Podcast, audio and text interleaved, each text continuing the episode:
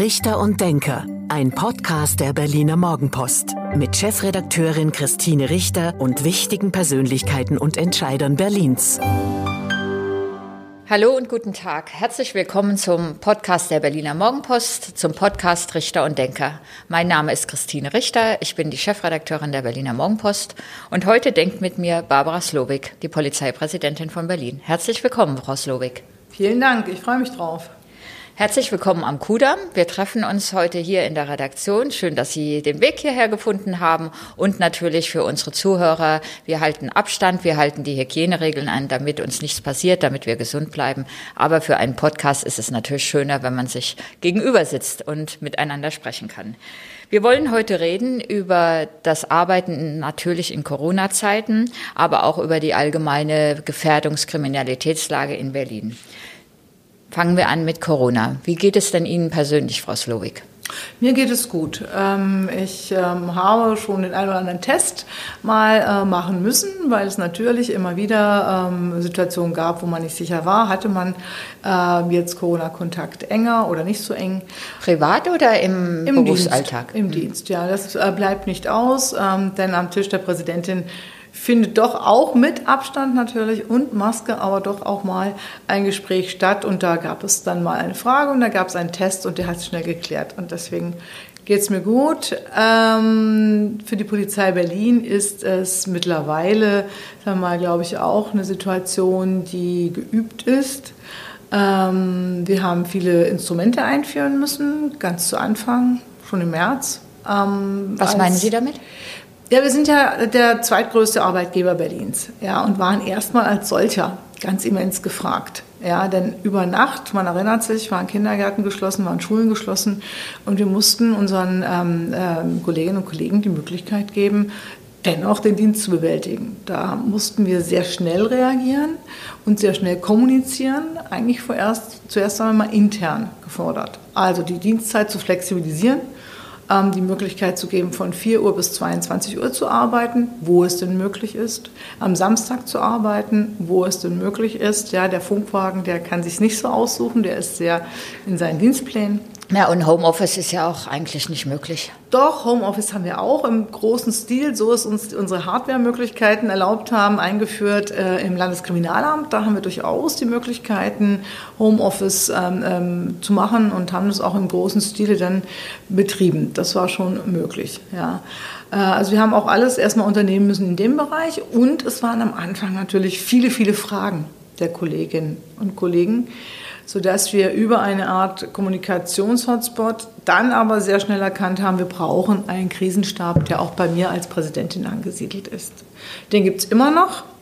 Der ist immer noch für alle Fragen intern als Arbeitgeberin sozusagen zuständig. Aktuell Impfstrategie, ähm, Schnellteststrategie.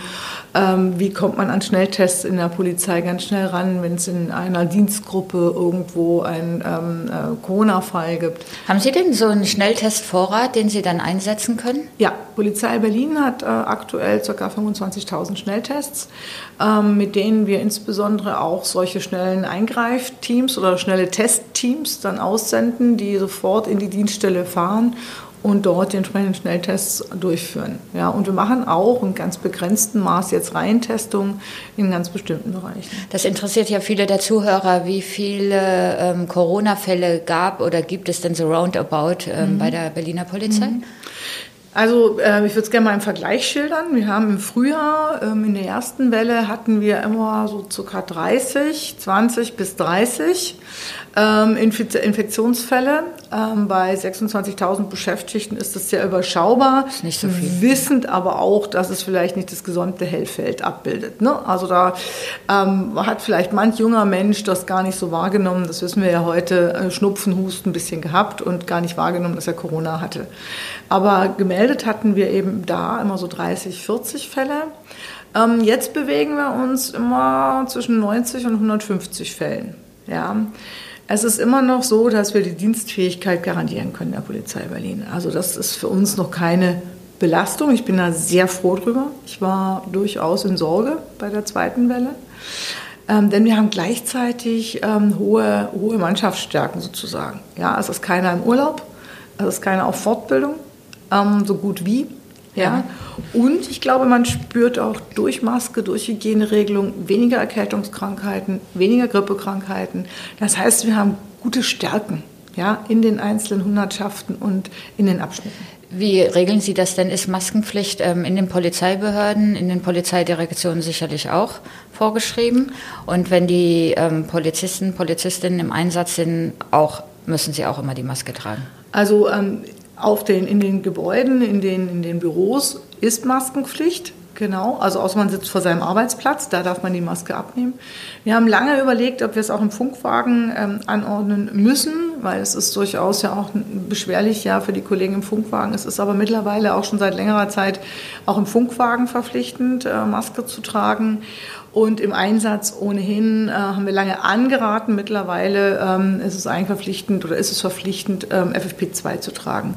Äh, zum Schutz der Kolleginnen und Kollegen, aber natürlich auch äh, zum Schutz der Bevölkerung ja, in Einsatzlagen. Was berichten Ihnen denn Ihre Polizistinnen und Polizisten, wenn Sie vom, von Einsätzen berichten? Es ist ja auch nicht immer einfach dann die Kontrollen durchzuführen. Es war in der ersten, in der ersten Welle musste natürlich der Lockdown kontrolliert werden, ob er eingehalten wird. Im Sommer hatten wir dann die großen Partys in den Parks, wo viel Polizeieinsätze auch stattfanden. Jetzt geht es wieder um Kontrollen, bleiben die Leute, halten die Leute sich an die Regeln. Was berichten dann Ihre Mitarbeiter? Also äh, in der Tat, genauso wie Sie es gestellt haben, ne, wir hatten verschiedene Phasen. Wir hatten den ersten kompletten Lockdown, der für Polizei, sage ich mal, noch am einfachsten war. Ne? Weil es war wenig los, es gab keine Versammlungen, es gab keine Staatsbesuche, es gab, also ist auch jetzt so, es gibt keine Fußballspiele, die man äh, ernsthaft groß begleiten muss, keine großen Veranstaltungen. Ähm, das war dann erstmal relativ einfach polizeilich. Äh, mit je mehr Lockerung ähm, und je komplexer die Regelungen wurden, desto schwieriger wurde es auch für die Polizei. Das ist so. Es ist auch jetzt noch schwierig für die Kolleginnen und Kollegen draußen wirklich immer den Stand der Regelungen selbst vor Augen zu ja. haben. Das ist wirklich ist ja schwierig. für uns alle schwierig, in Absolut. dieser Komplexität durchzuschauen, wie, was jetzt gerade gilt oder was jetzt verboten ist. Absolut, ja. Und deswegen fangen die Kollegen auch immer erstmal an zu kommunizieren, ja, und zu erklären und zu bitten, ähm, weil man immer davon ausgehen muss, dass vielleicht nicht jeder auf der Straße ähm, immer gleich weiß, dass jetzt hier eine Maskentragungspflicht besteht oder dergleichen mehr.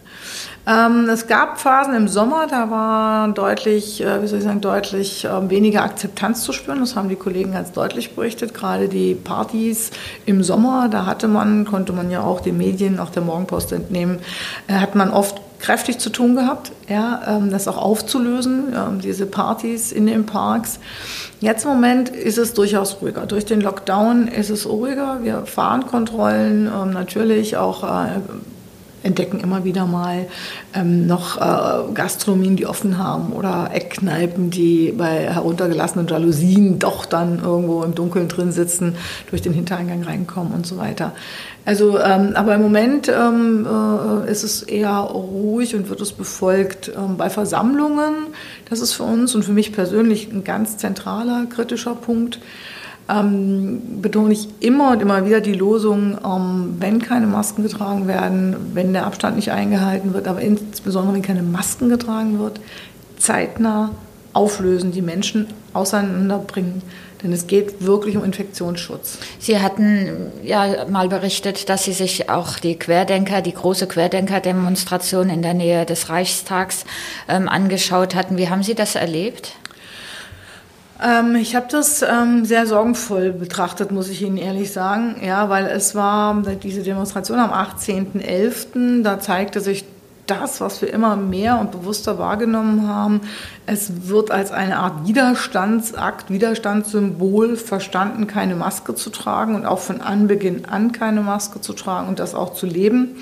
Deswegen, ähm, und da hatten wir auch gelernt aus den anderen ähm, Versammlungen, aus den großen, äh, deswegen haben wir auch die kommunikative Phase sehr schnell abgewickelt ähm, und sind dann sehr schnell in die Aktion gegangen, in die Auflösung der Versammlung und haben das. Das war jene Demonstration mit den, als die Wasserwerfer Richtig. nach vielen, vielen Jahren in Berlin mal wieder zum Einsatz Richtig, kamen. Richtig, weil aus meiner Sicht blieb uns keine andere Möglichkeit. Ja, wir, es war klar, wir müssen die Menschen relativ zügig auseinanderkriegen und sie kriegen ähm, Tausende von Menschen, die beschließen, nicht einen Platz zu verlassen äh, mit einer rechtsstaatlich handelnden Polizei sonst nur über Stunden und Aberstunden auseinander. Das haben wir zum Beispiel am 29.08. gesehen, in der Friedrichstraße.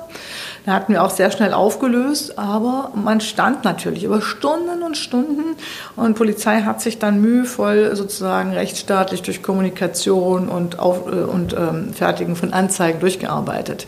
Dort war der Einsatz des Wasserwerfers nicht ähm, möglich und noch nicht verhältnismäßig durch die Enge in der Friedrichstraße. Das war dort äh, der Punkt, wo wir gesagt haben, nein, da wollen wir nicht irgendwo ein Duisburg 2 riskieren, da müssen wir anders arbeiten.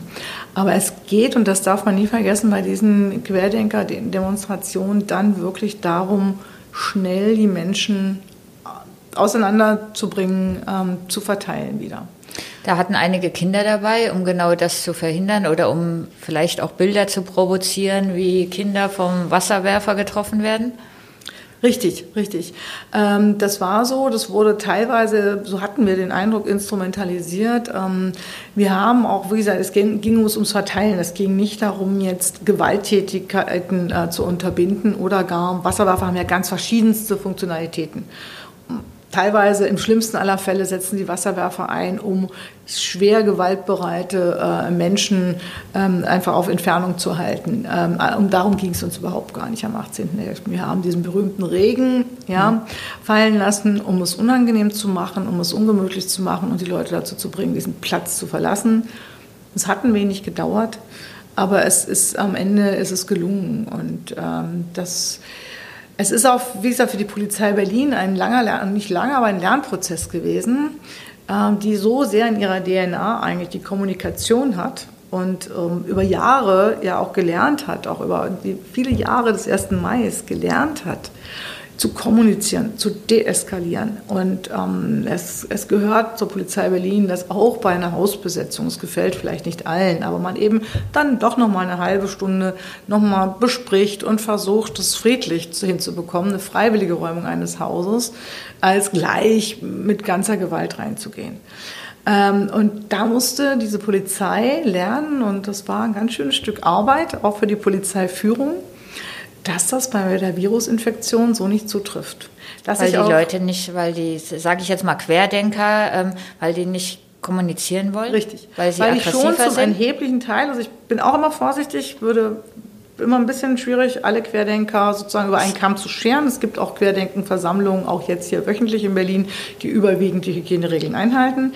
Aber wenn wir jetzt vom 18.11. sprechen und äh, 29.08., also den ganz großen Querdenkenversammlungen hier in Berlin, dann ja, oder teilweise, was wir am Rosa-Luxemburg-Platz in der ersten Welle hatten. Das, ja, das war noch, das war noch eine bisschen andere Geschichte. Mhm. Aber diese großen, da war es schon so, dass, es, dass die Menschen, die waren nicht für Kommunikation aufgeschlossen, die waren kommunikativ nicht erreichbar, zum allergrößten Teil. Und das musste, musste sozusagen erstmal auch ähm, ganz klar begriffen werden und dass wir dann, ich habe es immer wieder versucht klarzumachen, den Kommunikationsprozess sehr schnell durchlaufen, den wir durchlaufen müssen und auch wollen im Rahmen einer Versammlung. Ja, da gibt es bestimmte Schritte, die sind abzuarbeiten. Ähm, aber dass wir die zügig abarbeiten und dann auch zügig auflösen. Aber wie gesagt, dieses zügig ist relativ, wenn mehrere tausend Menschen sich versammelt haben und den Platz nicht verlassen wollen. Haben Sie eine Erklärung für das Verhalten dieser Demonstranten? Eine Erklärung ist ganz schwierig, denn es sind eben so unterschiedliche Gruppen, die sich da finden. Ja, äh, ich glaube, die Motivation ist ganz, ganz unterschiedlich. Ähm, und sie ist, hat sich auch gewandelt. Also am Rosa-Luxemburg-Platz, da haben wir ja wirklich noch eine ganz interessante Mischung gesehen von Menschen, die sich sonst nie zusammen unter einem Dach versammelt hätten. Wirklich also Esoteriker, Verschwörungstheoretiker, aber eben da auch schon Reichsbürger, aber auch Bürger, die einfach nicht einverstanden waren mit den Maßnahmen, die hinterfragt haben.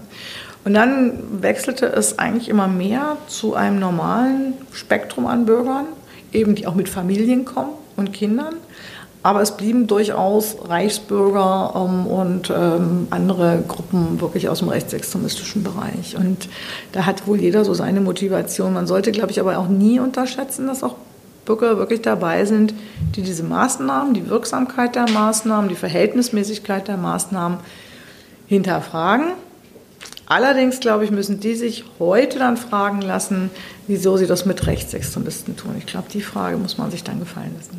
Trotz Corona fanden ja sehr viel mehr Demonstrationen statt als in anderen Jahren. Auch das überrascht eigentlich. Ja, man denkt Lockdown, sogar zwei Lockdowns. Eigentlich müssten eher weniger Menschen auf die Straßen gehen. Mhm. Ja, im ersten Lockdown waren ja die Teilnehmerzahl auch ganz begrenzt. War es dann nur noch möglich, zu 20 oder ich glaube am Anfang auch zu 10 zu ähm, versammeln sich zu versammeln. Jetzt haben wir, ich bedauere das, das ist hinlänglich bekannt, äh, keinerlei Beschränkung der Teilnehmerzahlen und ähm, haben äh, durchaus immer wieder Versammlungen. Ähm, ich würde aber schon denken, jetzt im neuen Jahr weniger als äh, äh im Vorjahr. Ja, aber es waren in 2020 deutlich mehr Versammlungen. Ja, wahrscheinlich doch, weil man mehr das Bedürfnis hatte, sich unter anderem auch zu diesen Corona-Maßnahmen zu äußern. Sie bedauern das? Hätten Sie sich eine Höchstteilnehmerzahl gewünscht? Wünschen Sie sich das eigentlich? Ja, ich hatte das mehrfach äh, formuliert. Polizeilich, polizeilich ähm, wäre das natürlich wünschenswert, ja, mit Blick auf den Infektionsschutz. Ähm, ich würde es auch verhältnismäßig finden, aber ähm, das ist auch eine politische Diskussion und ähm, die Versammlungsfreiheit wird eben da sehr hoch natürlich ähm, betrachtet. Das tun wir auch als Polizei im Übrigen. Und die Wertung war eben eine, eine andere bisher ja, des Senats äh, als die polizeiliche Wertung. Hat sich das Kriminalitätsgeschehen in Berlin verändert durch die Corona-Pandemie? Also ich denke da beispielsweise, dass die Zahl der Touristen doch sehr stark eingebrochen ist, ähm, damit vielleicht auch weniger Taschendiebstähle stattfanden? Ja, also das Kriminalitätsgeschehen hat sich deutlich verändert. Das ist sehr interessant, auch wenn Sie es visualisiert sehen. Also gerade im ersten Lockdown, da haben wir die Zahlen ja schon aufgearbeitet. Jetzt sind wir sozusagen erst in der Aufarbeitung. Aber im ersten Lockdown haben wir einen bis zu 20-prozentigen Rückgang insgesamt über alle Kriminalitätsphänomene und haben natürlich bestimmte Phänomene, die ganz stark rückläufig waren. Sie sprechen es an. Taschendiebstahl ist klassischerweise an äh, touristischen Hotspots, no, ähm, Touristen, die abgelenkt sind. Da hatten wir Rückgänge bis 30, 40, ich glaube, nee, über 40 Prozent war das sogar. Ja. Äh, Kfz-Diebstahl, enormster Rückgang. Wohnungseinbruch, natürlich. Alle waren zu Hause. Ja, oder, oder Grenzschließungen erwähnen? Kann man nur spekulieren. Kann man spekulieren, ja. Aber Wohnungseinbruch auch, es waren auch alle zu Hause. Es gab, und das war interessant, eine starke Zunahme an Kellereinbrüchen.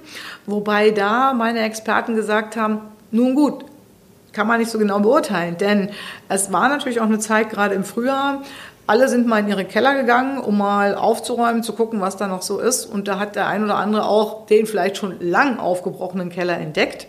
Auf der anderen Seite natürlich Täter, die nicht mehr in die Wohnung kamen, sind dann in den Keller. Also da hatten wir eine Zunahme.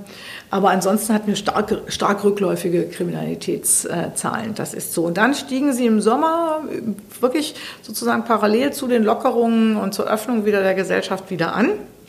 Und jetzt haben wir wieder im Grunde diese Entwicklung, dass äh, genau äh, wieder äh, ein Rücklauf zu erkennen ist. Ja. Es gab die Befürchtung, dass die Gewalt, die häusliche Gewalt stark zunehmen wird, wenn die Familien zu Hause bleiben müssen, über Wochen ja. auch nicht ja. rausgehen dürfen. Ist diese Art der Kriminalität angestiegen? Also wir haben da immer sehr genau ein Auge drauf gehabt. Ähm, unsere Zahlen bestätigen es nicht. Es gibt ja andere Einrichtungen, die ähm, gerade äh, äh Gewaltambulanzen, ähm, die ähm, doch sowas zu beobachten meinten. Ähm, wir wurden relativ häufig unter dem Stichwort häusliche Gewalt ähm, gerufen, also über den Notruf, ja. Äh, vor Ort äh, ähm, hat sich dann aber oft anders geklärt. Also unsere äh, Zahlen in der Kriminalitätsstatistik geben das Bild nicht her. Es ist aber natürlich auch ein begrenztes Hellfeld sozusagen. Also Gewaltambulanzen, Ärzte haben da vielleicht doch noch ein anderes, einen anderen Blick drauf. Ja. Wenn wir so täglich berichten in der Berliner Morgenpost, ähm, fiel uns auf, dass im letzten Jahr sehr viele Autos wieder angezündet wurden, was ja immer auch Verlust von Werten für die Leute bedeutet und nicht einfach nur mal, ich zünd mal ein Auto an. Und auch jetzt gerade am Jahresanfang gibt es ja unglaublich viele Autobrände wieder. Gibt es dafür eine Erklärung? Die Autobrände haben ganz verschiedene ähm, Motivationen. Und das ist unter anderem schwieriger. Also schwieriger an Autobrennen ist zum einen, dass es unglaublich schnell begangen ist und sie sozusagen auch kaum Zeugen finden werden. Denn ein Auto zu entzünden, ich gebe jetzt hier keine Handlungsanleitung, äh, das tun wir als Polizei nie, aber das kann man sehr einfach, ohne dass es eigentlich wirklich beobachtbar ist, nicht mehr äh, gut beobachtbar unter Umständen durch Zivilstreifen, die in der Nähe sind. Das äh, geht ganz schnell und ähm, alle verwertbaren ähm, ähm, Beweise oder Möglichkeiten, irgendwie Nachweis zu führen, sind klassischerweise bei einem Brand auch dann weg. Ja, das ist das Kernproblem ähm, bei diesen Brandstiftungen und die, die Motive sind ganz, ganz unterschiedlich. Wir, natürlich gibt es politische Motive, ja, das sehen Sie oft bei Fahrzeugen, die ähm, zu großen Immobilienunternehmen gehören. Ähm, ja, oder im, im, Umfeld der Räumung beispielsweise der Liebigstraße 34 hat ja die Zahl der Autobrand oder auch, Autobrände wieder zugenommen. genau. Aber sie haben ebenso, und da haben wir auch ähm, aufgedeckt und dann auch zum Erfolg geführt, so dann unsere Ermittlungen, auch obdachlose Menschen, ähm, auch natürlich Schüler-Jugendstreiche. Also es ist, es ist ein buntes Gemisch. Ne? Also ähm, junge Leute, die auf der Straße äh, Abenteuer spielen. Es ist wirklich ein buntes Gemisch. Und äh, der Anteil der äh, politisch, politisch motivierten Brandstiftungen ist, ähm, meine ich, wirklich bei 20 Prozent, also so ungefähr, ja, nicht, nicht sehr hoch. Ja. Lassen Sie uns noch mal in dem Zusammenhang auch über die Rieger Straße reden. Seit vielen Jahren ein ja, ein Stichwort, bei dem den Berliner einfällt, was da los ist. Ähm, auch immer die Polizei im, im Fokus im Sinne von, sie sind dort vor Ort und es gibt aber keine Lösung für dieses, ähm, für dieses Haus oder auch ähm, für, ja, für das Haus. Hm. Ja, die Lösung für die Riga könnte aus meiner Sicht eigentlich einfach sein. Ja, sie könnte so sein wie bei der Liebig 34 oder wie auch bei der früheren Kneipe Syndikat. Ein Eigentümer ähm, besorgt sich bei Gericht einen Räumungstitel, ähm, weist seine Prozessvollmacht nach, äh, der Bevollmächtigte, und dann äh, wird ein Räumungstitel erstritten und dann ähm, wird der Gerichtsvollzieher, der setzt diesen Titel um und der Gerichtsvollzieher bindet regelmäßig in Amtshilfe Polizei ein letztes Jahr gesehen, so bei der Liebig 34 geschehen. Und dann bringen wir das konsequent und gerade zu Ende. Und ähm, was bisher ja eben immer wieder die Frage ist, warum der Eigentümer ähm, der Riga 94 diesen Weg ich weiß es nicht. Auf jeden Fall nicht konsequent im Moment nicht betreibt. Konsequent, sagen wir es mal so. Immer mal ja? Versuche unternimmt, dann aber ja, nun zweimal vor, vor Gerichten Gericht gescheitert, gescheitert, ist. ist. Ja, mhm. da immer die Prozessvollmacht zumindest für diese Gerichte nicht äh, ausreichend nachgewiesen worden ist. Ich möchte das juristisch gar nicht, kann es und möchte das gar nicht beurteilen. Das ist nur der Fakt ist so. Ähm, und äh, wo ich denken würde, ja, dann müsste man einfach versuchen, dem Gericht zu entlocken, was es braucht, um eine anständige Prozessvollmacht vorlegen zu können, das zu tun und dann einen Titel zu erwirken. Und dann ist Polizei auch jederzeit da, wie wir bei der Liebig gezeigt haben, und äh, führt das ganz konsequent durch. Sie sind ja, Sie, die Polizei ist ja auch so permanent im Einsatz rund ja. um die Liebig, äh, rund um die Riegerstraße. Fühlen Sie sich verheizt oder im Stich gelassen?